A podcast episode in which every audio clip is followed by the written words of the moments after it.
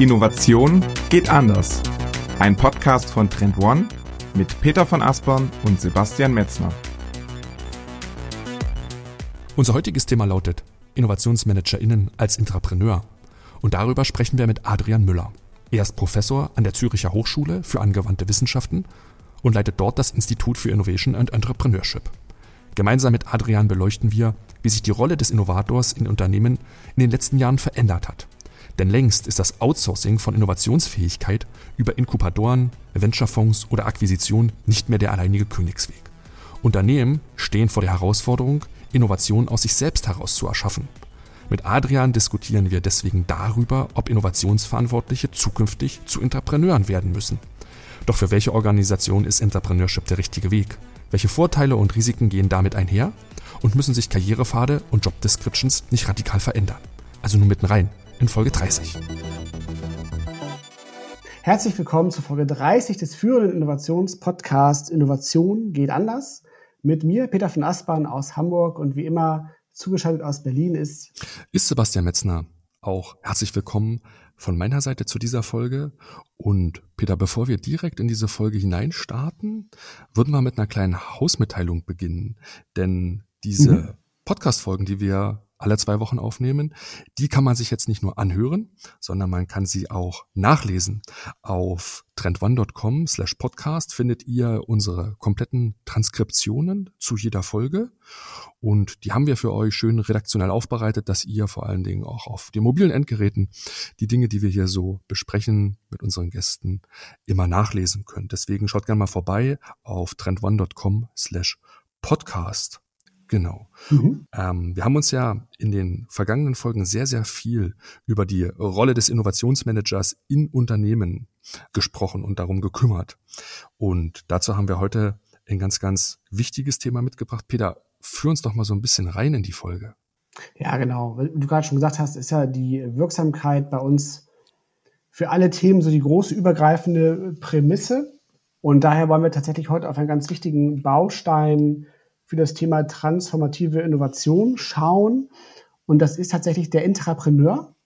Also die Frage, wie Unternehmen Innovation aus sich selbst herausentwickeln können, statt nur von außen äh, Innovationen zuzukaufen und wie Unternehmen dabei entsprechend halt Initiative und unternehmerisches Handeln von den Mitarbeitenden für sich nutzen können. Und da gibt es ganz viele Erfolgsbeispiele auch schon, die gezeigt haben, wie gut das funktionieren kann. Also ähm, zum Beispiel ist der Gmail-Service von Google durch Entrepreneurship entstanden, ähm, auch Google Maps und AdWords tatsächlich. Sogar die Sony PlayStation ist durch diesen Ansatz entstanden. Und von daher haben wir uns gedacht, das Thema Entrepreneurship, das mhm. sollten wir unbedingt einmal aufgreifen. Und dazu haben wir uns einen kompetenten Gesprächspartner eingeladen, und zwar Professor Adrian Müller. Adrian ist Professor an der ZHAW Zürich, das heißt Züricher Hochschule für angewandte Wissenschaften und leitet dort das Institut für Innovation und Entrepreneurship. Hallo Adrian, herzlich willkommen und großartig, dass du bei uns im Podcast bist. Ja, herzlich willkommen, danke euch. Ich äh, freue mich sehr, heute hier bei euch Gast sein zu dürfen. Und Adrian, du, du blickst auf eine absolut eindrucksvolle akademische Laufbahn zurück. Dein Lebenslauf verrät aber, dass du nicht nur im akademischen Umfeld unterwegs bist, sondern auch wirklich im, im Entrepreneurbereich schon selbst Erfahrungen gesammelt hast, die du jetzt weiterhin erforscht und auch lehrst.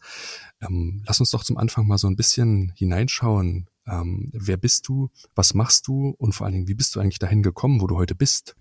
Herzlichen Dank für diese Frage. Ja, ich, ich glaube, die, die letzte Frage ist vermutlich die schwierigste. Ich beginne mal vorne bei den einfacheren Fragen, was ich mache.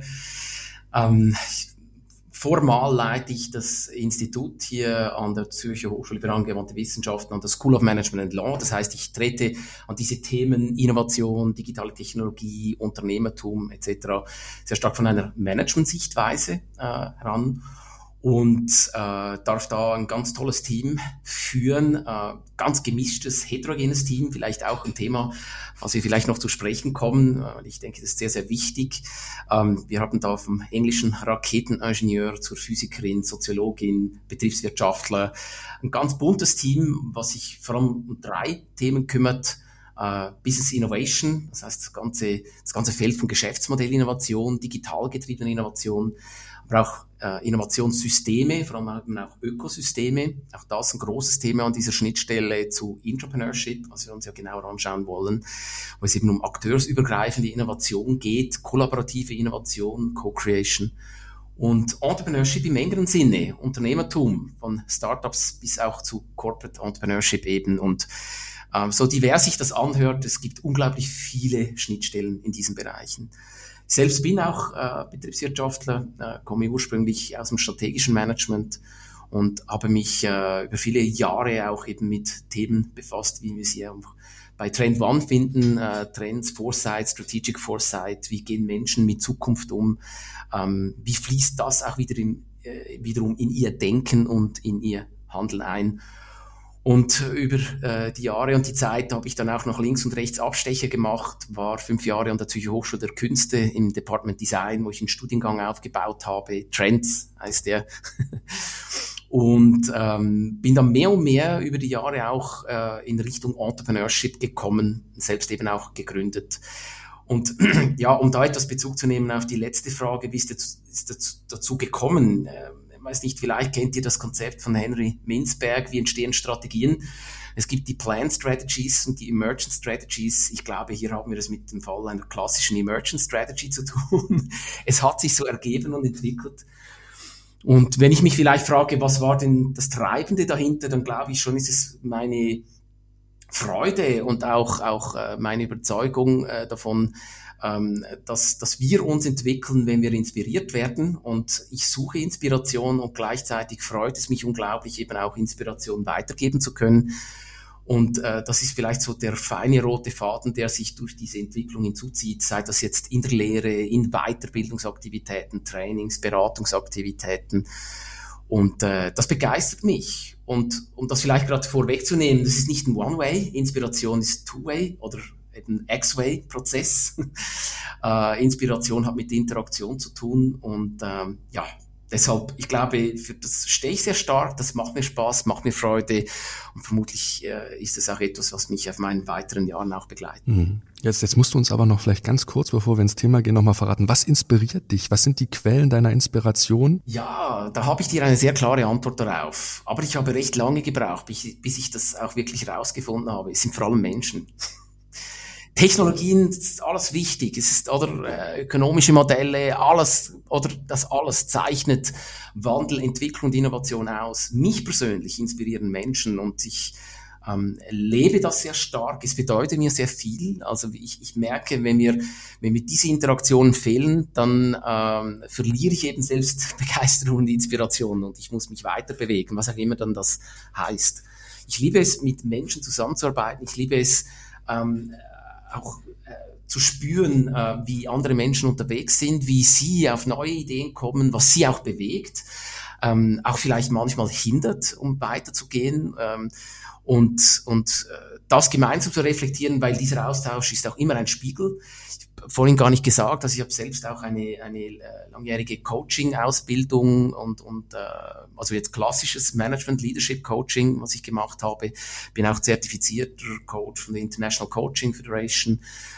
Und äh, das ist so etwas, äh, die wundervolle Schnittstelle zwischen dem, was es bedeutet, Innovation voranzutreiben und gleichzeitig aber auch Menschen als treibende Faktoren hinter Innovation besser kennenzulernen, zu verstehen, mhm. aber auch immer mit Neugierde oder sich weiterentwickeln zu können und dadurch auch selbst zu wachsen. Das ist ein sehr schöner, sehr schöner ähm, Übergang tatsächlich ins Thema, finde ich, weil du hast ja eben schon von den vielen Themen, die du ähm, aufgezählt hast, auch das Thema Entrepreneurship genannt. Und ähm, da steht natürlich der Mensch als treibender Faktor ja immer auch ähm, im Mittelpunkt, auch als Initiator für, für Neues. Und da stellt sich natürlich tatsächlich die Frage, wie du so den Zusammenhang siehst zwischen eben großen Organisationen auf der einen Seite mit all ihren Eigenschaften und eben diesem Thema Unternehmertum innerhalb solcher Organisationen. Also ist dann tatsächlich, ist das ein diametraler Widerspruch und kann Entrepreneurship das tatsächlich als Königsweg sozusagen so ein Stück weit auflösen? Mhm. Also tatsächlich äh, stelle ich zumindest immer wieder fest, dass es so wie ein kleines Naturgesetz gibt. Je größer eine Organisation, desto schwieriger wird es wirklich, diese Innovationsenergie aufrechtzuerhalten. Nicht, dass es nicht geht, aber es wird definitiv schwieriger. Und selbst höchst innovative Unternehmen ähm, äh, sourcen ihre eigene Innovationskraft mittlerweile oftmals von außen, oder? Wie wir, ja. wie wir alle wissen. Und ich weiß nicht, ob es ein Naturgesetz ist, aber vermutlich ist es nahe dran. Ähm, natürlich erkennen das viele Unternehmen auch, erkennen das von selbst und äh, versuchen natürlich immer wieder auf verschiedene Art und Weisen genau dieses, diesen unternehmerischen Gedanken, das unternehmerische Denken und Handeln äh, auf verschiedene Arten und Weisen eben auch aufrechtzuerhalten oder zu pflegen etc. Übrigens, äh, diesen Effekt oder ähm, äh, dass es eben immer schwieriger wird, je mehr man wächst, oder diese, diese, diese Innovationskraft aufrechtzuerhalten. Das findet man nicht nur in den großen Unternehmen, sondern das findet man auch schon in sehr frühen Phasen von Startups. Also wenn wir so eine Early Phase Phase eines Startups haben, oder da ist alles sehr hands-on, da wenn das vielleicht zwei, drei Gründerinnen und Gründer sind, man spricht direkt miteinander, da geht es nur um das Working in the Business. Und äh, plötzlich rekrutiert man eine erste Reihe an Personen, Kolleginnen und Kollegen, die mitwirken. Plötzlich merkt man, uh, es braucht mehr Abstimmung, es braucht mehr Policies und es geht unglaublich schnell und äh, spätestens, wenn man dann in die Rapid Growth Phase kommt, in die Skalierungsphase, dann ist das das große Thema. Wie kannst du eigentlich so ein Strategic Alignment und gleichzeitig aber eben auch ähm, diese, diesen unternehmerischen Geist erhalten, den man doch noch so gut von vorher kennt, oder? Das stellt also auch schon Startups in, in, in diesen Phasen vor größere mhm. Herausforderungen. Und da gibt es immer wieder auch Beispiele dafür. Genau.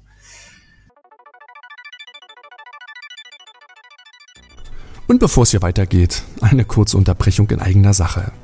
Im Mai haben wir ja unser neues Trenduniversum gelauncht und es enthält mit seinen 17 Megatrends und 106 Makrotrends alle aktuellen Wandelphänomene. Damit diese hohe Anzahl an Trends übersichtlich bleibt, haben wir das Trenduniversum für euch als große A0-Infografik gestaltet. Dort könnt ihr von der künstlichen Intelligenz über die Urbanisierung bis hin zur Vogue Culture all diese Trends auf einen Blick wahrnehmen. Ihr erfahrt dort auch, welche Veränderungen aktuell die größte Dynamik aufweisen. Denn das Trenduniversum soll euch dabei helfen, herauszufinden, ja, welche der Trends sich in Zukunft auf euer Unternehmen am stärksten auswirken. Unter trendone.com slash Trenduniversum könnt ihr euch die aktuelle Megatrend-Map in Deutsch und in Englisch herunterladen. Den Link findet ihr auch unten in den Shownotes. Und nun wieder zurück in die Folge. Ich habe das Thema so ein bisschen mit Peter gemeinsam anrecherchiert und wenn man sich mal anschaut, woher kommt eigentlich dieses Wording Intrapreneuring, Interpreneurship, ne, dann stößt man sehr, sehr schnell auf diese Quelle von Gifford Pinchot dem Dritten, der schon, glaube ich, 1978 in verschiedenen Aufsätzen, aber auch in Büchern immer wieder diesen Intra-Corporate Entrepreneur genannt hat. Und der hat das genau das Gleiche eigentlich, was du gerade äh, sehr schön dargestellt hast, ähm, damals auch so ein bisschen zugrunde gelegt, nämlich diesen Spagat zwischen dem, was die Gründer am Anfang im Unternehmen machen, in den Wachstumsphasen wachsen die Unternehmen und die Gründer rutschen eigentlich immer mehr in diese typische, auch Minzbergsche Rolle des Managers rein und müssen dann Systeme aufbauen, Strukturen etablieren, Prozesse etablieren, eine Governance machen, all das, was halt beim Wachstum dazugehört. Und die eigentlichen Innovationstätigkeiten, die auch die Stärke eigentlich dieser Gründer waren, rücken immer mehr in den Hintergrund. Jetzt liegt entsprechend dieser damalige Ansatz schon über 40 Jahre zurück. Hm, hat sich aus deiner Sicht an dem Thema Entrepreneurship seit dahin was geändert? Ja, es wurde noch viel wichtiger. Tatsächlich äh, sehe ich es heute so, wir betreiben äh, eine der größten Startup-Plattformen in der Schweiz, das Startup Campus, und haben hunderte von Gründerinnen und Gründern jedes Jahr und äh, immer wieder natürlich auch äh, Corporate Entrepreneurship äh, am Start. Und der, der Punkt ist schon etwas, dass dieser, äh, dieser Geist, dieser Übergang auch des, ähm, des Entrepreneurs oder des Innovators, der in der Business arbeitet und dann noch on the Business arbeitet, der, der hat unglaublich an Gewicht gewonnen. Und wenn man sich anschaut, wie sich Innovation verändert, vielleicht kommen wir auch noch darauf zu sprechen, dann bin ich der festen Überzeugung, dass Leadership ein ganz, ganz großes Thema ist, ein ganz wichtiger Erfolgsfaktor für erfolgreiche Innovation. Und das betrifft ähm, sowohl Startups wie auch äh, Entrepreneure oder äh, einfach auch Innovation Manager, wie man sich auch immer betiteln mag. Ähm, und das Problem oder die große Herausforderung ist genau diese, dass diese Leute auch Entrepreneure oder groß werden, indem sie mit guten Ideen aufkommen, indem sie es hinkriegen, eben Stimulation zu schaffen. Aber es kommt automatisch der Zeitpunkt, wo es eben um Leadership-Fragen geht. Und wenn ich von Leadership spreche, dann spreche ich jetzt hier nicht nur einfach, um irgendwie Leute zu führen oder ein Team zu führen, das ist natürlich sehr, sehr wichtig, ganz klar, sondern es geht sehr stark auch um Aspekte wie Self-Leadership. Ähm, das Umfeld von Innovation äh, oder indem man heute Innovation betreibt und vorantreibt und im besten Falle dann auch eben Durchsetzungskraft erzeugt, das äh, wurde nicht einfacher. Es ist komplexer, dynamischer auch, das wissen wir, aber es ist vor allem auch komplexer. Ähm, die, die klassischen Grenzen von Unternehmen, äh, wir machen hier quasi Innovation und die anderen machen etwas anderes, das löst sich jetzt endlich mal immer mehr auf. Man ist eben in Ökosystemen unterwegs und umso mehr muss man sich bewusst sein, was sind deine eigenen Stärken, was sind deine eigenen Möglichkeiten, für was steht dein Unternehmen, ob klein oder groß, ähm, wie positionierst du dich, ähm, wie hältst du auch äh, deine Energie aufrecht im Sinne von, von Frustrationstoleranz etc. Ganz, ganz große und wichtige Begrifflichkeiten. Und man kann bei uns auch Innovation Entrepreneurship studieren an der School of Management and Law. Und da gibt es ein ganz großes Modul, was ich mit Freude entwickelt habe und auch durchführe. Das heißt Entrepreneurial Leadership. Und genau um diese Themen geht das. Sowohl auf Self-Leadership wie auch auf Team-Leadership-Ebene. Und dies, dieses Spannungsfeld ist ganz, ganz wichtiges und, glaube ich, sehr zentral für erfolgreiche Innovation. Also würdest du sagen, dass dieser Aspekt Leadership dann auch so den Unterschied ausmachen kann zwischen einem, zwischen einem kreativen Mitarbeiter, der halt vielleicht viele Ideen hat, und aber eben auch einem Entrepreneur, der dann auch in der Lage ist, dann strukturiert diese Ideen umzusetzen. Weil man, kreative Köpfe gibt es ja oft viele und Ideen gibt es auch viel mehr. Aber deshalb sind ja ähm, kreative Mitarbeiter noch lange keine guten Entrepreneure, die in der Lage sind, dann auch ähm, solche Dinge halt Richtung Umsetzung zu treiben. Also ist dann dieses, dieser Punkt Leadership, ist das dieser Unterschied, den es dazu braucht, um ein guter Entrepreneur ja, zu sein? Das ist eine ver verlockende Überlegung, äh, die du anstellst, Peter, und, und dennoch werde ich jetzt vorsichtig, oder zu sagen, ja, da gibt es so eine Typologie, oder? Also wir kennen genug Typologien aus der Organisationspsychologie und sicherlich lassen sich die einen oder anderen auch da oder dort einsortieren. Ähm, ich glaube, oder wirklich erfolgreiche, gute, äh, professionelle Entrepreneure oder Entrepreneure, ähm, die müssen über beide Fähigkeiten verfügen. Also es genügt nicht einfach nur kreativ zu sein und es genügt auch nicht einfach jetzt nur den äh, Leader zu markieren, sag's mal etwas plakativ. Ähm, ich, es sind immer, es geht um Divergenz, um divergentes Denken, es geht um konvergentes Denken, es geht um Iterationen, gerade wie man heute eben, wenn man sich anschaut, wie Innovation heute vermehrt stattfindet, über schlanke, schnelle Iteration etc. Es braucht immer wieder beides und ähm, natürlich äh, findet man in Teams immer wieder Situationen, äh, da geht es mehr um die Kombination von Leuten, die sich dann gut ergänzen. Selbstverständlich ist das wichtig.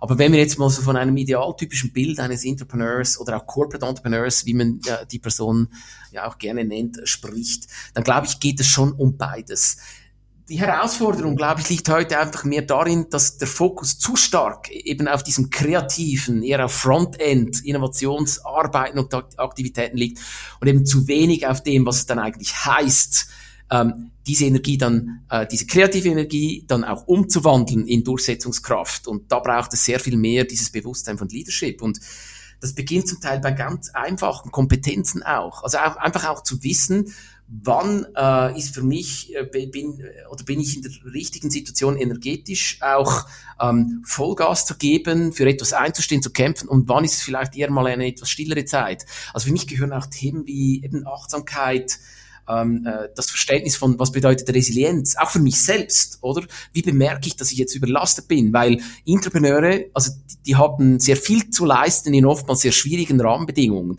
weil sie sind die Schnittstelle des Bestehenden und des Neuen. Oder? Und da muss man auch mal erkennen, wo liegen meine Grenzen und auch sich das einstehen können und auch sagen, okay, wann brauche ich jetzt mehr Unterstützung oder andere Leute, äh, die, die, die mir etwas abnehmen etc. Da geht es durchaus auch um solche Themen. Und das ist komplett neu oder im Umfeld von Innovation Management. Das sind Themen, die, die hat man bei HR, oder? So klassischerweise. Und das sehen wir bei uns etwas anders. Also bei uns, wenn wir das integrierter sehen und verstehen wollen, dann gehört das zwingend mit dazu. Kommt hinzu, weil für mich ist, und ich verwende jetzt etwas oft das Wort Energie, aber letzten Endes geht es darum, äh, für mich ist auch kreative Energie eine sehr edle Form von Energie. Also auch wenn ich oder müde bin, etwas operativ einfach weiter abzuarbeiten, das, das mag ja noch gelingen. Aber Kreativität oder Inspiration, oder da brauche ich auch einen gewissen Zustand, oder in den ich kommen muss, damit mir Ideen kommen. Und wenn ich jetzt von Ideen spreche, geht es übrigens nicht nur einfach darum, irgendwelche, weiß ich was, neue Geschäftsideen zu finden, sondern wir braucht oder Entrepreneur braucht natürlich sehr sehr viel ähm, auch äh, Kreativität und kreative Energie, um diese 10.000 äh, Dilemmata, in denen er tagtäglich konfrontiert ist, auch gute Wege zu finden, um weiterzukommen, oder? Man ist ja, es gibt ein schönes Zitat eines, eines Kollegen, Serial Entrepreneur, der mal gesagt hat, weißt du, Adrian, Entrepreneurship, er hat das einfach allgemein auf Entrepreneurship bezogen, ist eigentlich ganz einfach. Du musst nur den richtigen Fit zwischen Produkt und Markt finden, bevor dir das Geld ausgeht. Und das finde ich so brillant auf den Punkt gebracht. Aber wenn man sich das mal etwas, sag mal, gedanklich eben in den Zellen zergehen lässt, dann merkt man auch, wie viel Komplexität da drin steckt, oder? Und Ambiguität da drin steckt. Es ist eben ein großer Prozess. Es ist nicht so, ah, das ist das Konzept und das ist das Bedürfnis, perfekt, ist ein Match, super, sondern das braucht sehr viel Reifung, Entwicklung. Wir, wir sprechen von Lernen und Wachsen, oder? Jetzt im Startup-Kontext mehr, aber es trifft auch auf den Entrepreneurship-Kontext zu bin mittlerweile an einem Punkt angekommen, dem ich sage, das erste Ziel eines Ventures, und das beziehe ich jetzt eben auf beide Umfelder, ist es nicht Umsatz zu erarbeiten, sondern ist es zu lernen und zu wachsen. Zu verstehen, zu lernen und der Rest kommt von selbst. Und das wiederum hat sehr viel mit Leadership zu tun, selbstverständlich. Ich würde gerne mal noch mal so einen ersten größeren Themenblock vielleicht jetzt für die Folge aufmachen und das ist der Bereich, für wen ist eigentlich das ganze Thema Intrapreneurship oder auch Corporate Entrepreneurship, für wen ist das das Richtige? Weil du hast es vorhin so ein Stück weit eingeführt, ihr habt äh, mit dem Studiengang ein Programm entwickelt, viele große Unternehmen bieten auch diese Programme an, in denen Mitarbeitern genau diese Skills erwerben können, wo sie vorbereitet werden. Aus meiner Wahrnehmung ist es immer so, dass das sehr, sehr große Unternehmungen oder Organisationen machen. Also diese Programme anbieten oder dann auch Studenten entsenden oder das Dual anbieten. Gibt es eine Korrelation aus deiner Sicht zwischen der Unternehmensgröße und dem Intrapreneurship-Programm, dass das eigentlich nur was ist, was sich in großen Organisationen zeigt und wirksam wird? Ich will es mal so sagen, es hängt für mich davon ab, wie man jetzt Entrepreneurship versteht. Ist es eine Funktion oder ist es ein Mindset? Und ich glaube schon, wenn man es als Funktion versteht, dann braucht es eine gewisse Größe. Also es macht schlichtweg keinen Sinn, ein, ein formales Entrepreneurship-Programm aufzuziehen, wenn das ein, ein, kleines K ist, ein Kleinunternehmen mit, weiß ich was, 30 Personen. Weil da ist sowieso jeder noch gefordert, oder unternehmerisch zu denken und zu handeln. Einfach aufgrund der Ressourcenknappheit, der, der tiefen Spezialisierung der verschiedenen Personen etc. Ähm, Im Sinne eines Nein Mindsets, glaube ich, ist das, das, das diese Desiderat der Zukunft, wenn ich ehrlich bin. ähm, und ich, ich möchte das dies, dieses Mindset von Entrepreneurship gar nicht so sehr jetzt nur auf Leute, die mit Innovationsfunktion zu tun haben, beziehen. Wir haben in unseren Kursen, zum Beispiel auch in, der Weit in unseren Weiterbildungs- und angewandten Trainingskursen, haben wir Leute aus HR-Abteilungen. Also bei Leuten ähm, äh, oder, oder aus dem Einkauf oder gut, Einkauf können wir sagen, sie waren immer schon unternehmerisch, oder? Sie müssen gut verhandeln können. Aber einfach auch so diese Schnittstellen, die man gar nicht so sehr, so schnell und so sehr denkt. Also auch, dass die Finanzabteilung eben sehr weiß, was sind eben Implikationen, wie, wie funktioniert dieses unternehmerische Denken im Unternehmen und äh, wo sind da zum Beispiel auch Trade-offs eben zu den herkömmlichen Finanzprozessen und Systemen, dieses Verständnis ähm, ist extrem wichtig, damit Entrepreneurship auch wirklich zu echter, erfolgreicher Innovation führt. Und ähm, letztlich ist dieses Mindset, glaube ich, etwas unglaublich Wichtiges. Schaut euch mal an, wie schwierig es geworden ist, wirklich neue Innovationen auf den Markt zu bringen. Es gibt auch andere Faktoren, die begünstigend wirken, aber im Allgemeinen sind wir in so stark gesättigten, oder muss aufpassen, dass ich das jetzt da nicht, äh, nicht, nicht, nicht zu plakativ sage, aber in vielen, vielen Märkten sind einfach wirklich gesättigt. Die verändern sich zwar, aber es ist in vielen Bereichen nach wie vor so ein Red Ocean Kampf oder weiß nicht, ob ihr Red Ocean, Blue Ocean äh, Konzept auch kennt. Und es ist nicht einfach mal A, wirklich die richtigen Innovationsfelder und Opportunitäten zu finden und B, dann aber gleichzeitig auch noch diese vielen unglaublichen Hürden zu überwinden. Ich sage dem immer, das Immunsystem des Unternehmens, oder? Und gegen dieses Immunsystem anzukämpfen. Und das ist ja schon mal per se, oder? Ein Widerspruch in sich selbst. Ein Immunsystem ist etwas Schönes, wissen wir eigentlich gerade in aktuellen Zeiten, oder? Schätzen wir das besonders.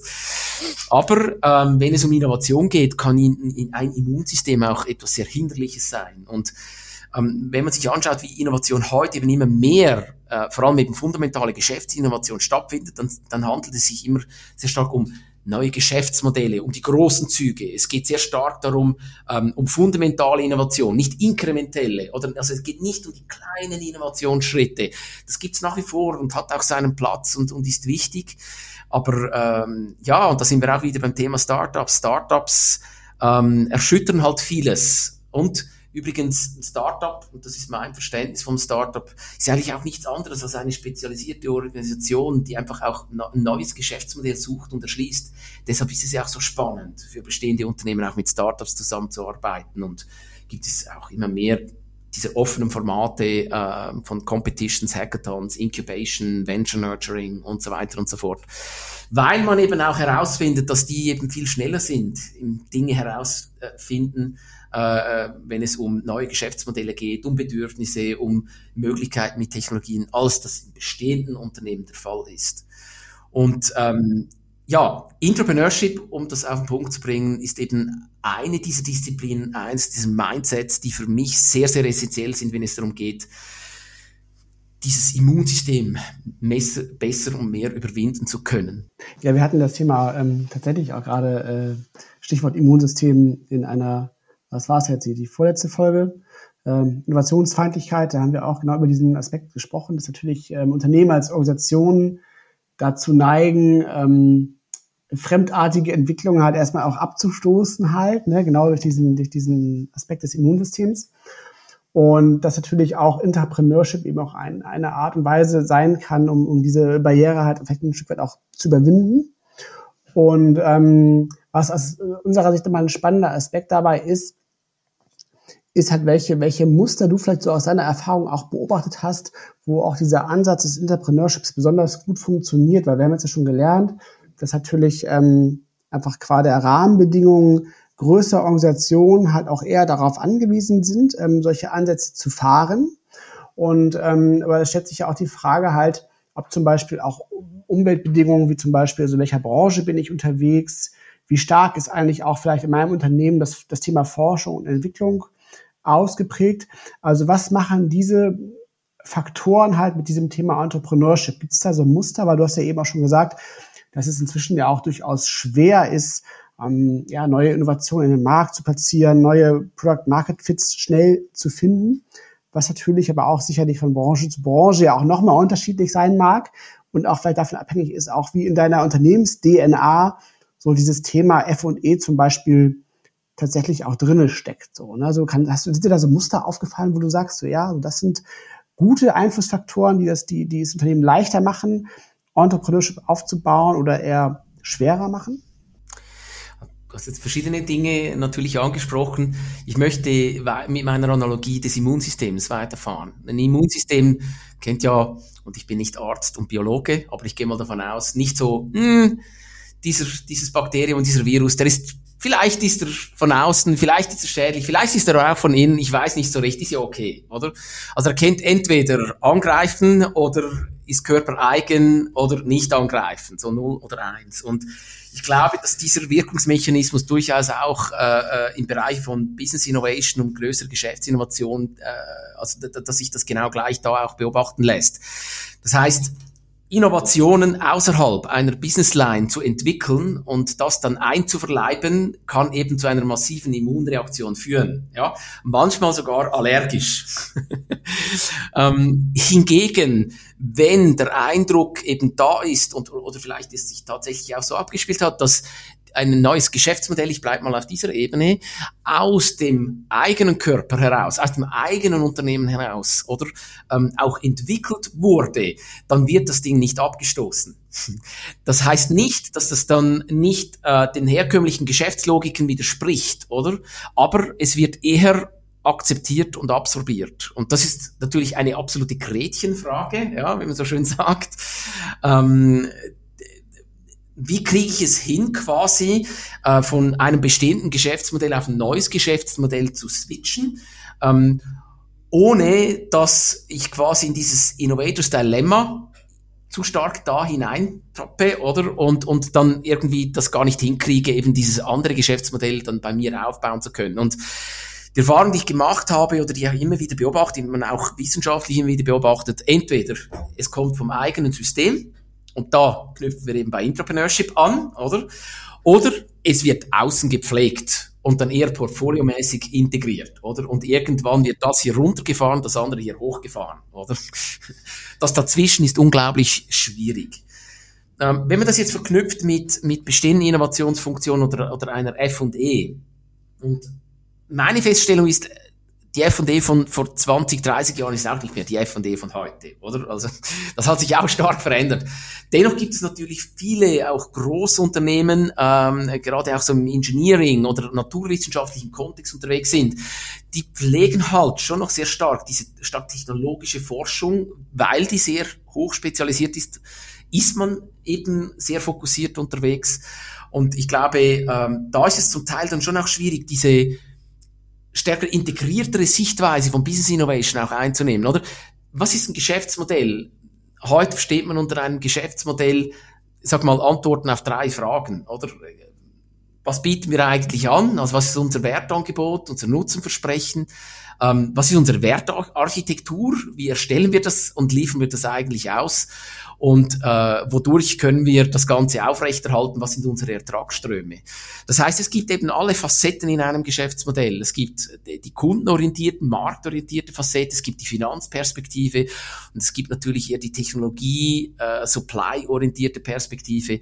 Wenn wir in Geschäftsmodellen denken und innovieren, und das ist heute sehr oft halt das Credo in sehr, sehr vielen Unternehmen, dann brauchen wir diese integrierte Sichtweise schon sehr früh. Also sequentielle Innovation ist heute schwierig, oder? Also wir, wir probieren hier mal was aus à la Technology Push und dann schieben wir das mal irgendwie so in Richtung Marketing, die das dann noch in den Markt reintragen sollen. So funktioniert heute Innovation einfach immer weniger. Wir haben offene Innovationssysteme, also Open Innovation wurde bereits in den 90er Jahren ausgerufen und äh, mittlerweile äh, ist es auch in der Praxis natürlich angekommen. Großfirmen praktizieren das schon ein bisschen länger als vielleicht KMUs. Ähm, diese, diese Linearität, die gibt's so einfach nicht mehr. Das muss viel integrativer stattfinden. Und ähm, ja, und ich glaube, das ist ein ganz wichtiger Erfolgsfaktor. Und da sind wir übrigens auch bei einem Thema, oder?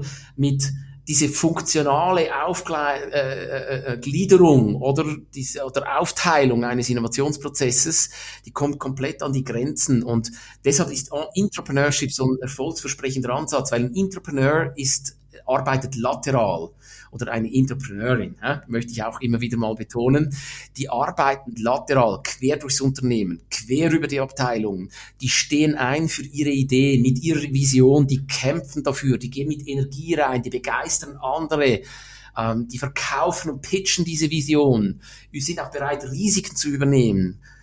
Und das ist eine fundamental andere Logik. Das schließt natürlich aber nicht aus, dass es ganz tolle Intrapreneurs gibt, auch in einer F&D-Abteilung. Und bevor es hier weitergeht, eine kurze Unterbrechung in eigener Sache. Wenn euch dieser Podcast Podcast hier gefällt, dann schaut euch auf jeden Fall einmal den Trendcall an. Denn einmal im Monat stellt euch mein Kollege Sandro Megale die fünf wichtigsten Trends dort vor. Der Trendcall ist ein sehr, sehr kompaktes 45-minütiges Webinar und dort erfahrt ihr alles zu den Hintergründen der Trends und lernt die Auswirkungen auf Unternehmen und Branchen kennen. Bereits seit zwei Jahren machen wir den Trendcall. Monat für Monat nehmen dort ungefähr 150 Personen teil. Auch für mich ist der Trendcall ein echter Pflichttermin, um einfach up-to-date zu bleiben. Am Donnerstag, den 5. August, findet der nächste Trendcall statt und wenn ihr teilnehmen wollt, folgt uns auf LinkedIn unter linkedin.com slash company slash trendone. Dort posten wir immer rechtzeitig alle Informationen zur Anmeldung und geben euch schon mal vorab Einblicke in die Inhalte. Den Link findet ihr natürlich auch unten in den Shownotes und nun wieder zurück in den Podcast. Was mich interessiert, und das hast du ja gerade nochmal gesagt, ist, dass dieser eine Weg sein kann, dass entsprechend dieses Immunsystem nicht so stark oder dass die Reaktion nicht ganz so stark ist, dass es im System, im Unternehmen stattfinden muss. Welche Voraussetzungen müssen ein Unternehmen so ein bisschen aus der Innenperspektive mitbringen, damit das quasi funktioniert. Du hast gerade schon die Lateralität als vielleicht eine Voraussetzung angesprochen, ne? dass man preisübergreifend denken. Gibt es da weitere? Impfungen sind immer heilsam. Nein, nein, das polarisiert jetzt, wenn ich das sage. Bleiben wir einfach beim Bild, beim positiven Bild einer sehr wirksamen Impfung, oder? Ich glaube, ähm, Unternehmen müssen sich schon sehr frühzeitig äh, mit verschiedenen Themen auseinandersetzen, ähm, um einfach auch etwas die thematische Sen Sensibilität entwickeln zu können. Und das betrifft alle Ebenen übrigens, also wirklich alle Ebenen eines Unternehmens. Das heißt, oder ich sage uns vielleicht schon eher ein Problem natürlich im KMU-Bereich, oder aber im, im, im KMU, also klein, mittelgroße Unternehmen. Ähm, die sind sehr oft, die haben eben als ganz kleine Unternehmen ein Geschäftsmodell gefunden, was sie dann als mittelgroßes Unternehmen noch etwas weiter spezifiziert oder vielleicht in Varianten aufgebaut und ausgebaut haben und verdienen da ihr Geld, hoffentlich natürlich. Ähm, aber äh, es ist nicht unbedingt dann nativ, dass man sagt, ja gut, äh, also jetzt haben wir diese, diese soeben gerade aufgebaute und jetzt Geschäftsmodelle, was wir jetzt ausschöpfen, jetzt werfen das gerade schon mal wieder über den Haufen und suchen gerade schon mal drei neue, oder? Verständlich aus meiner Sicht, oder? Und das heißt, es gibt gewisse Themen, mit denen man sich früher schon auseinandersetzen sollte. Was ist Geschäftsmodellinnovation? Was unterscheidet Geschäftsmodellinnovation von Produkt- und Dienstleistungsinnovation eigentlich? Ähm, wie funktioniert das anders? Weshalb ist es denn so wichtig? Gerade im europäischen Raum ähm, äh, hat sich hat sich die, diesbezüglich die Art und Weise erfolgreicher Innovation hat schon stark verändert. Also ich habe das schon vorhin angesprochen. Es geht viel, viel schneller heute um ganze Geschäftssysteme, Wertschöpfungslogiken, die von Anfang an komplett neu aufgebaut werden. Und nicht nur einfach eine neue Variation eines einzelnen Produktes oder eine, eine, eine zusätzliche Dienstleistung, die man noch mit ankoppelt. Wie gesagt, das hat auch seinen Stellenwert, das ist wichtig. Aber das, das Problem ist halt, wenn die wenn sich die grundsätzlichen ökonomischen Wertschöpfungsstrukturen verändern, die strukturellen Grundlagen verändern, dann nützt es nichts, wenn ich das Bestehende noch ein bisschen besser mache. Oder so ein bisschen auch der Unterschied zwischen Innovationseffektivität und Effizienz. Effizienz im Sinne von das Bestehende besser machen. Die Schweiz zum Beispiel hat ja eine wundervolle Tradition in inkrementeller Innovation dieser Art die ganze feinmechanische Tradition, in die, die man weiterentwickelt hat, in die Maschinenindustrie, Kaffeemaschinen, solche Dinge, oder? Ja, nur wenn Kaffee halt heute nicht mehr getrunken würde oder anders getrunken wird, oder, dann braucht es diese Maschinen einfach nicht mehr und die können noch so ausgefeilt sein. Nicht, dass dem so wäre, aber es ist ein kleines Beispiel dafür. Und ähm, ja, und da sind halt auch etwas die Grenzen der sehr technologiebezogenen Innovationsarbeit, weil Techno Technologien, oder? Da schaut man immer auf die neuen Möglichkeiten. Aber wenn sich eben Märkte, Geschäftsmodelle, ökonomische Strukturen komplett ändern, dann bringt diese Technologie vielleicht gar nicht mehr so viel. Ja, beziehungsweise auch, was, was du auch oft hast, ist, dass da so eine Inter Interdependenz da ist, ne? dass im Grunde ja auch technologische neue Opportunitäten ja die Märkte dann auch wieder transformieren, das vielleicht nicht erkannt wird. Also zum Beispiel Kodak ist ja das berühmte Beispiel, wo ja eigentlich Entrepreneurship fast funktioniert hätte, weil die haben ja quasi selber ja ähm, beziehungsweise ein Ingenieur bei Kodak hat ja selber in den äh, 70ern schon die Digitalkamera äh, entwickelt und die haben das ja sogar auch patentiert. Also im Grunde ja wunderbarer Ansatz, der ja zeigt, welche, welche Innovationskraft in dem Unternehmen eigentlich drin steckte, dass sie in der Lage waren, im Grunde genau die Technologie selbst zu entwickeln, die dann aber nachher leider ihr eigenes äh, Geschäft zerstört hat. So.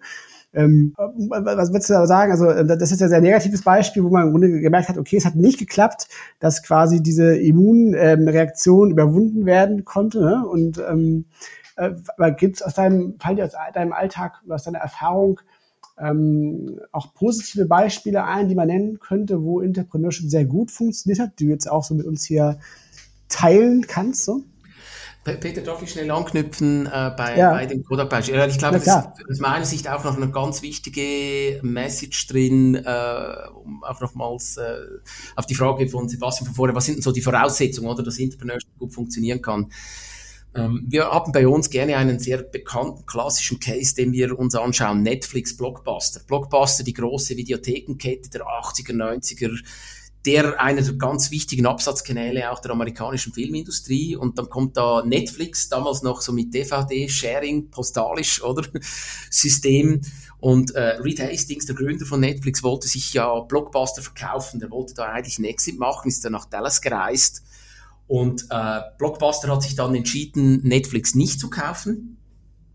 Ähm, warum auch immer. Äh, das ist genau das Spannende. Äh, weil Reed Hastings hat natürlich gemeint, ja gut, ich wäre ein perfekter Online-Ast für die Zukunft für euch, oder? Und was wir bei uns jeweils durchspielen, ist, wir machen eine Simulation dieser Geschäftsleitung vom Blockbuster. Und es kommt dann ein Reed Hastings und preist Netflix an und, und, und, und mit den Studierenden und Weiterbildungsteilnehmern oder da ist ein CFO oder ist ein Regionenleiter, der macht das, der, der hat diese Funktion. Wie reagiert ihr jetzt auf dieses Angebot von Reed Hastings? Und die große Erkenntnis dann zum Schluss ist, es ist eben nicht so einfach. Es ist eben nicht einfach, einfach zu sagen, ja, die Geld oder Blockbuster hatte da gar keinen Mut und die hätten jetzt einfach viel mehr Geld in Innovation stecken müssen. Hey, man kannibalisiert sich manchmal aufs Gröbste selbst. Und wer möchte sich schon eines seiner beiden Beine abschneiden in der Hoffnung, dass da vielleicht in Zukunft ein neues wächst? Oder? Und es gibt unglaublich gute Gründe, weshalb man nicht jetzt sofort auf so ein kannibalisierendes neues Geschäftsmodell eben rübersteigt. Da geht es um Verantwortung für Arbeitsplätze, da geht es um Verträge, die man gemacht hat, da geht es um Investitionen, die zuerst abgeschrieben werden müssen, oder? Das heißt, wir befinden uns in diesem großen oder größeren, eben auch disruptiven Innovationsumfelden sehr oft in klassischen Innovators Dilemmas, oder? Oder Dilemmata, oder? Das heißt, es ist nicht so einfach und es braucht sehr viel Abwägen, sehr viel Geschick. Und nur schon diese Erkenntnis ist eben eine ganz, ganz wichtige, um erfolgreich auch Entrepreneurship kultivieren, pflegen, fördern und leben zu können. Ähm, es ist nicht null oder eins. Es ist eine, ein Kontinuum und jedes Unternehmen muss da auch etwas in seiner Kultur, in seinem Umfeld, in seiner Branche den eigenen Weg finden. Aber was würdest du sagen? Also, du hast natürlich völlig recht, dass auch diese ganzen Cases hier auch immer nur im Nachhinein so klar und logisch halt dann lesen, weil man dann natürlich ähm, weiß, dass nachher Netflix wunderbar funktioniert hat und natürlich äh, das im Nachhinein glasklar und logisch ist. Aber natürlich, du hast völlig recht, in der damaligen Situation war es total ungewiss. Ähm, was mit Netflix passiert und ob nicht doch diese klassische äh, Blockbuster-Video-Story nicht vielleicht doch noch weiter funktioniert. Das, das ähm, war damals ähm, ungewiss. Und was würdest du sagen, aber wenn ich jetzt ähm, nochmal auf das Thema Entrepreneurship gucke und ähm, quasi jetzt, also wenn ich jetzt mir so eine Entrepreneurin halt vorstelle in einer, in einer bestehenden Organisation, die halt da ähm, großartige Ideen hat, ähm, die quasi die Zukunft des Unternehmens darstellen könnten, aber möglicherweise auch das Potenzial haben, das Kerngeschäft halt zu kannibalisieren. Wie gehe ich damit um? Also wie kann ich dann, wie kann ich quasi als, als im, auch im Rahmen von Leadership ähm, auch vielleicht so diesen, diesen Druck von dieser Mitarbeiterin wegnehmen und, und, und sie auch so ein bisschen halt äh, davor äh, beschützen, sozusagen in Verruf zu geraten, dass sie ja hier im Grunde halt an, an den Grundfesten des Unternehmens gräbt. Mhm. Ja, das äh, also eben, wie gesagt, das Grundproblem schlechthin, oder? Und es gibt sehr große, erfolgreiche Unternehmen, die immer wieder scheitern äh, und gescheitert sind, oder damit. Und ähm, ich glaube, es gibt schon geschicktere Verhaltensweisen und weniger geschickte Verhaltensweisen, oder? Und wenn, wenn ich mich nochmals beziehe oder auf, auf die, die positiv gemeinte Impfung von vorhin, oder? Ähm, und das ist aber einfach auch klassisches Change and Transformation Management, oder? Also, wenn ich dem bestehenden System, äh, wenn ich das genügend früh mit einbeziehe, und auch richtig und gut einbeziehe, dann bekommt äh, die bestehende Businessline, um jetzt mal bei einer solchen Geschichte zu bleiben, oder bekommt, äh, fühlt sich natürlich schon als Co-Creator einer solchen Idee. Das heißt, es wird auch weniger abgestoßen, weil man selbst auch daran gearbeitet hat, weil man selbst mitentwickelt hat. Und da geht es sowohl um natürlich inhaltlichen Fit, weil man ja mitgesteuert hat, oder mitgestaltet hat, als auch um den mentalen Fit, weil man sich sagt, gut, wir waren dabei, oder? Also dieses Not Invented Here Syndrom, was es nach wie vor gibt, aus meiner Sicht, oder? Kann man dann einfach auch besser überwinden, oder? Ähm, und wie gesagt, das wäre für mich, äh, das wären für mich schon sehr wichtige Grundsätze. Aber dann gibt es halt ganz, ganz viele Dinge, die müssen einfach halt einfach auch gegeben sein. Äh, ganz grundsätzliche Dinge. Gibt es eine gute Innovationsstrategie überhaupt? Wir stellen immer wieder fest, ähm, wir arbeiten ja auch mit Unternehmen zusammen, oder? Und dann sagen die, wir möchten so ein Entrepreneurship-Programm mit euch machen. Und dann sagen wir halt einfach auch, ja, was sind denn die Grundlagen für dieses Entrepreneurship-Programm? Und wenn man zum Beispiel nicht weiß, wo liegen denn eigentlich die relevanten Innovationsfelder unseres Unternehmens, dann ist das schwierig und es sind einfach Risiken da, dass sich das verzettelt, oder? Oder wenn das Bewusstsein nicht ist, dass Innovation auch äh, Investition bedeuten, also ideelle, aber auch Risiken in Kauf zu nehmen, Finanzierung etc., da kann ich noch so viel Entrepreneurship promoten. Es wird nicht weitergehen, es wird nicht weiterkommen. Und das sind, das sind einfach auch diese Themen von Top-Down-Support, genau gleich wie Bottom-up-Inspiration zu ermöglichen. Es sind eigentlich die ganz klassischen Lektionen auch des Innovationsmanagements, wie wir das schon aus den so 80er, 90ern auch kennen, die da einfach auch mit dahinter stehen, aber sich jetzt einfach etwas anders zeigen. Genau. Mhm, mhm. Und nochmal so ein bisschen auf die, die Rolle des Entrepreneurs zu kommen. Du hast ja vorhin gesagt, so ein bisschen, welche Skills die verschiedenen Personen mitbringen müssen. Ändern sich dadurch auch ein Stück weit die Karrierewege und die Mitarbeiterentwicklungspfade in einem Unternehmen? Ähm, müssen Unternehmen da nicht auch stark drauf reagieren, auf solche Entwicklungen, damit das, was ihr gerade jetzt nochmal besprochen habt, auch mit der Netflix-Logik, wirklich dann auch entstehen kann? Kann das in den aktuellen Strukturen vielleicht gar nicht entstehen? Eine sehr schöne Frage, Sebastian. Ich glaube, das ist äh, unglaublich wichtig. Wenn man sich einfach nochmals so ein bisschen rauszoomt und sich etwas anschaut, wie findet Innovation heute statt und sagen, ja gut, also wir sind jetzt nicht mehr in Closed Innovation, sondern wir sind in Open Innovation Zeiten und sogar eher eben ökosystemische Innovation. Die großen Herausforderungen unserer Zeit, das ist nicht, ob dieses Fläschchen jetzt auch noch rot rauskommt, oder? Oder grün, sondern was machen wir mit Energie? Was machen wir mit Umwelt? Was machen wir mit Mobilität? Was machen wir mit Sicherheit? Und so weiter und so fort. Das kann gar nicht mehr gelöst werden, nur durch einen Akteur. Und sei, sei er noch so groß.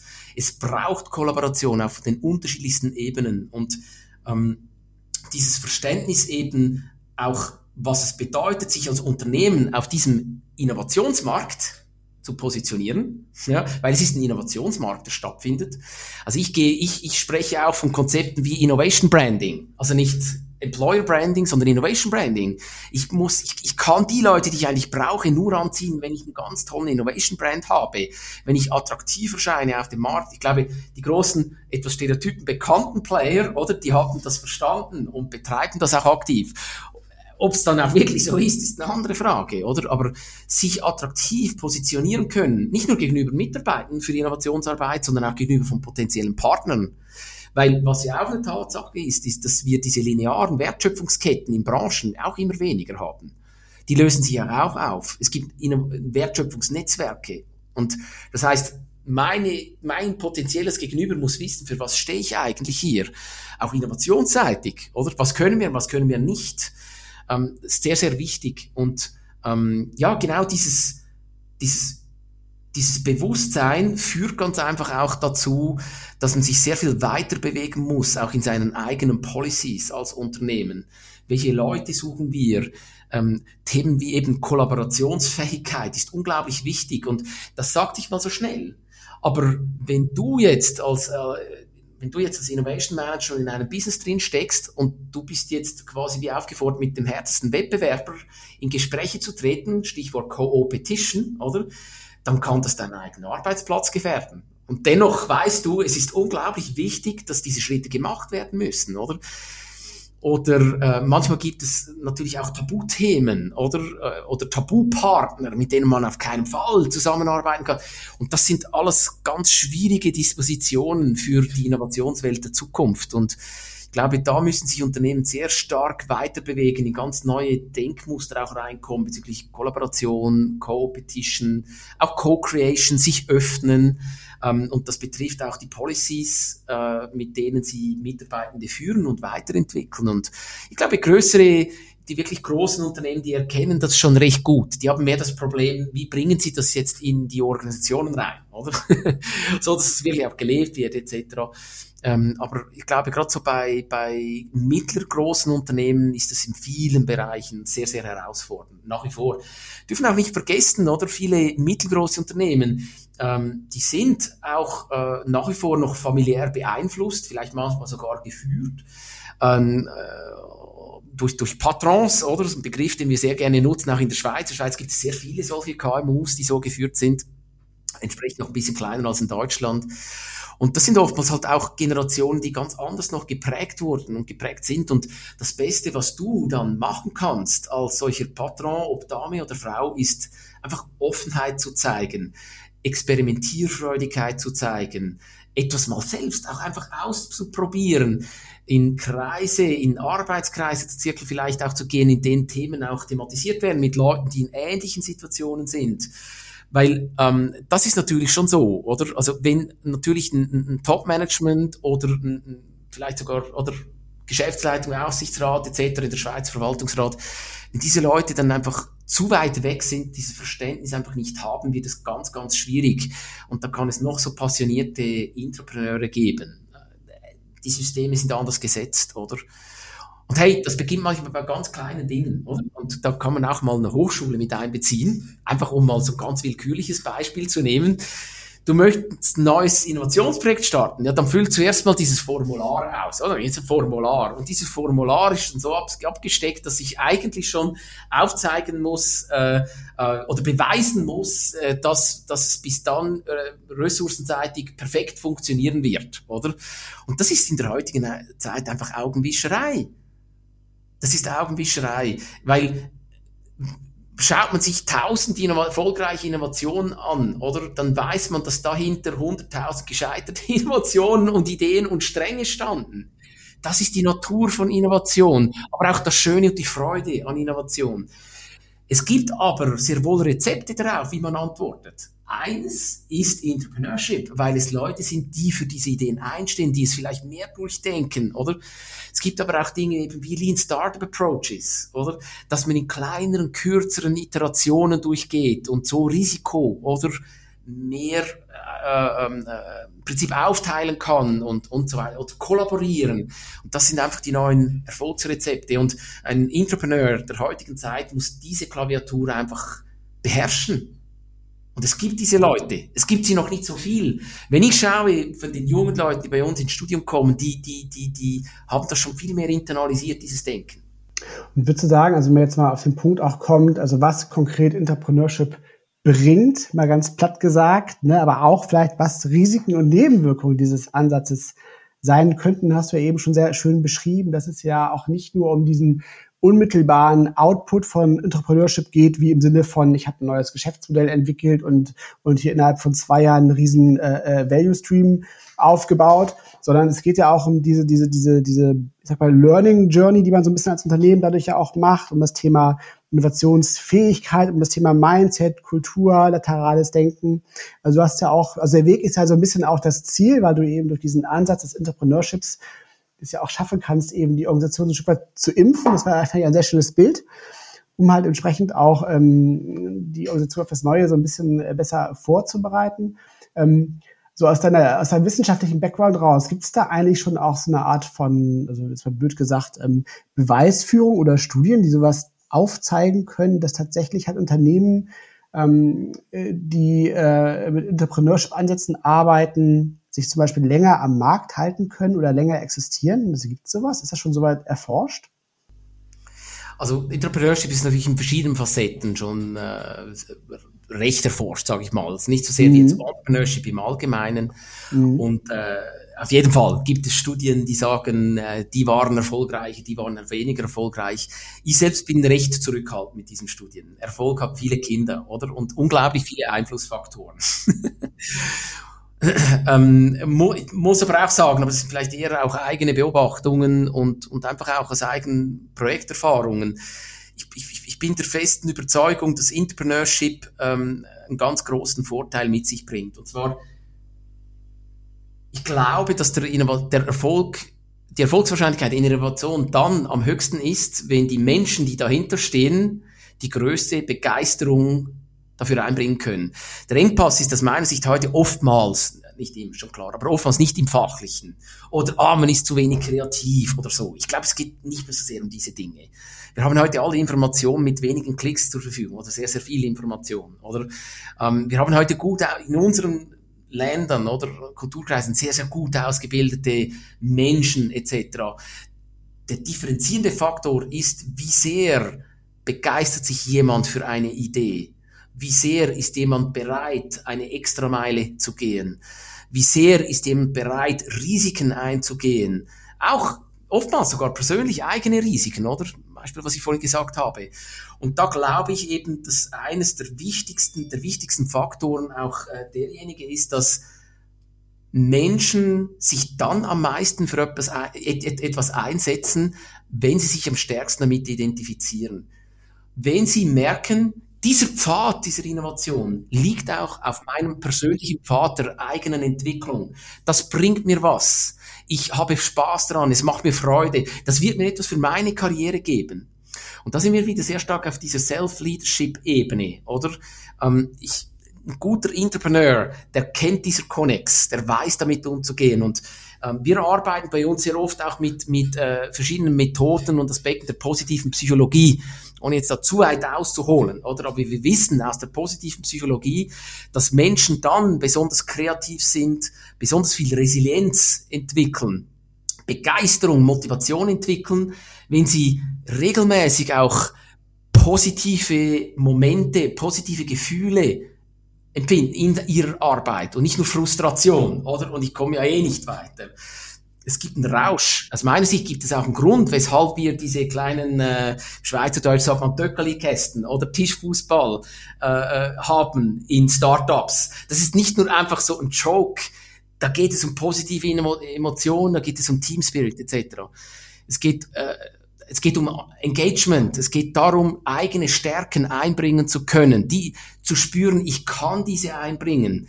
Ähm, ich kann diese auch weiterentwickeln und entfalten. Es geht darum, in konstruktiven äh, äh, tragen Beziehungen aktiv zu sein und nicht nur gegen andere, permanent nur gegen andere ankämpfen zu müssen, Sinn zu sehen in der eigenen Arbeit und ähm, Accomplishment ist auch ein wichtiges Thema.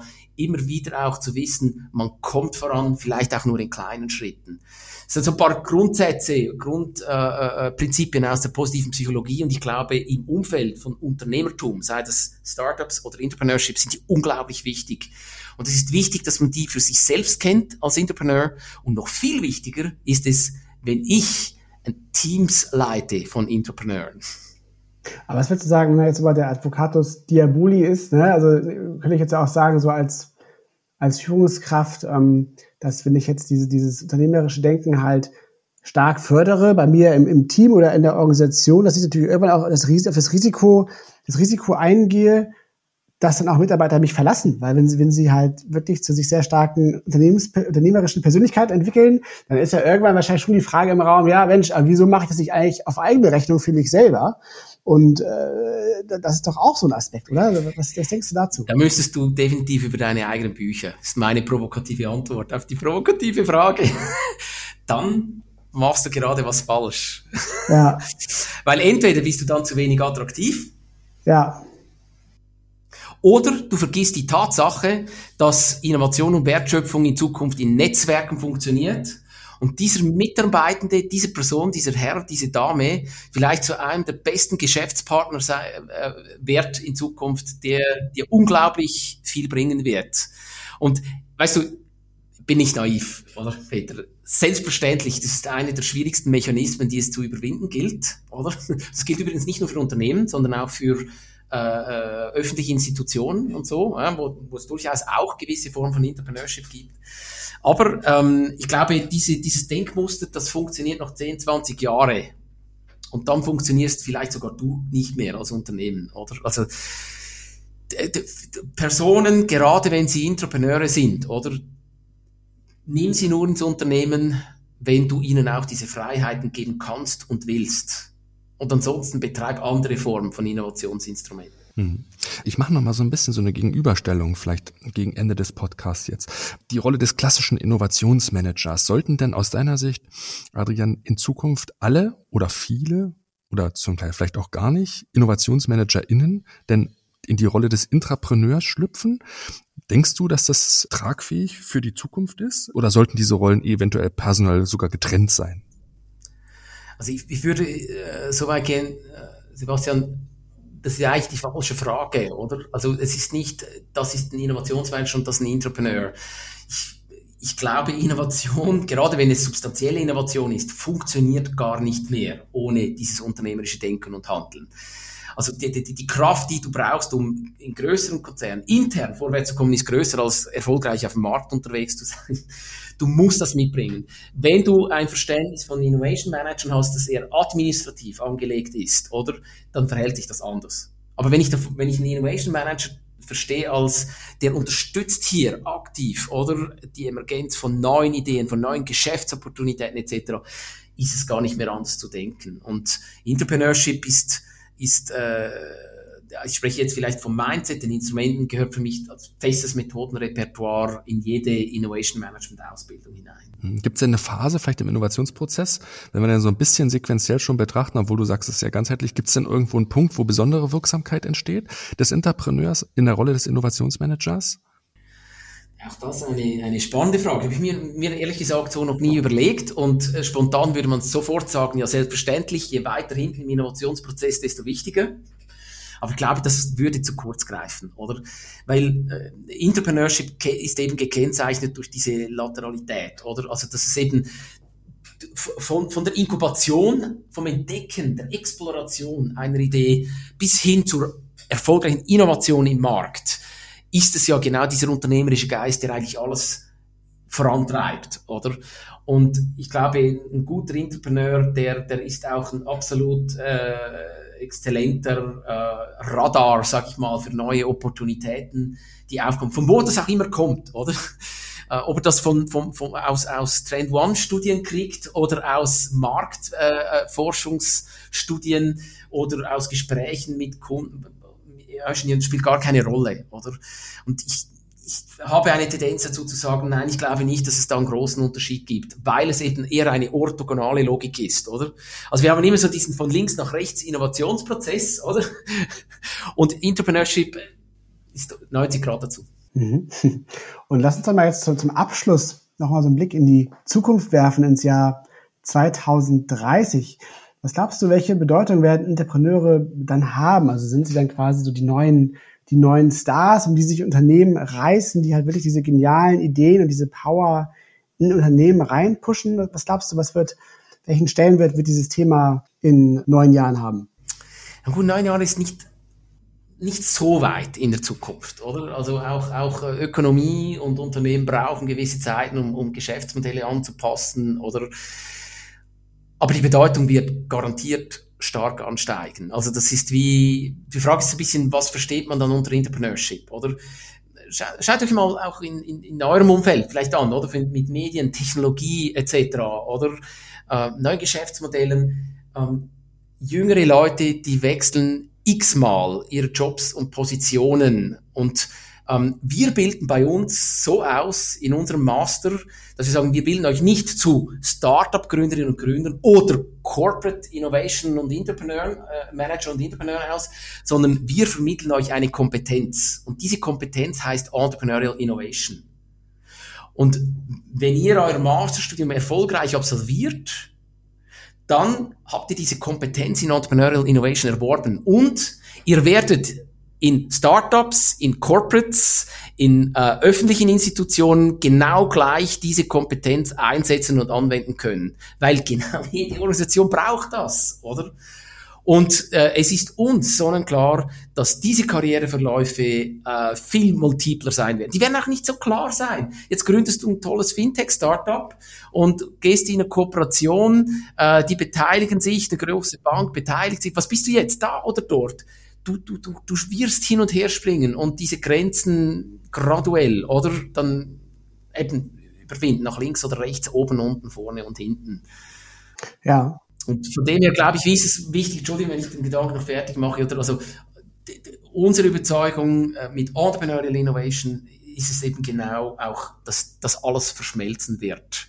Und diese Kompetenz, die steht im Zentrum. Auf der einen Seite, ne, diese Kompetenz, die verschmilzt vielleicht zu so einer Keystone-Fähigkeit. Ich weiß gar nicht, wer diese, wer das mal so übertitelt hat, so die in jeder Organisation, egal in welcher Branche, egal in welchem Umfeld vorhanden sein muss, weil das Wesen von Unternehmen, ich weiß, Peter Drucker hat es, glaube ich, mal gesagt, ist Innovation und Marketing. Mehr als das brauchen eigentlich Unternehmen gar nicht so. Und das, und das schreibt auch so ein bisschen das, was du sagst, und vor allen Dingen diese Fluidität, ne, dass diese Grenzen immer weiter in ihrer Wichtigkeit abnehmen werden und dass man halt darüber hinausschauen muss, diese schnellen Wechsel dazwischen, dieses Oszillierende.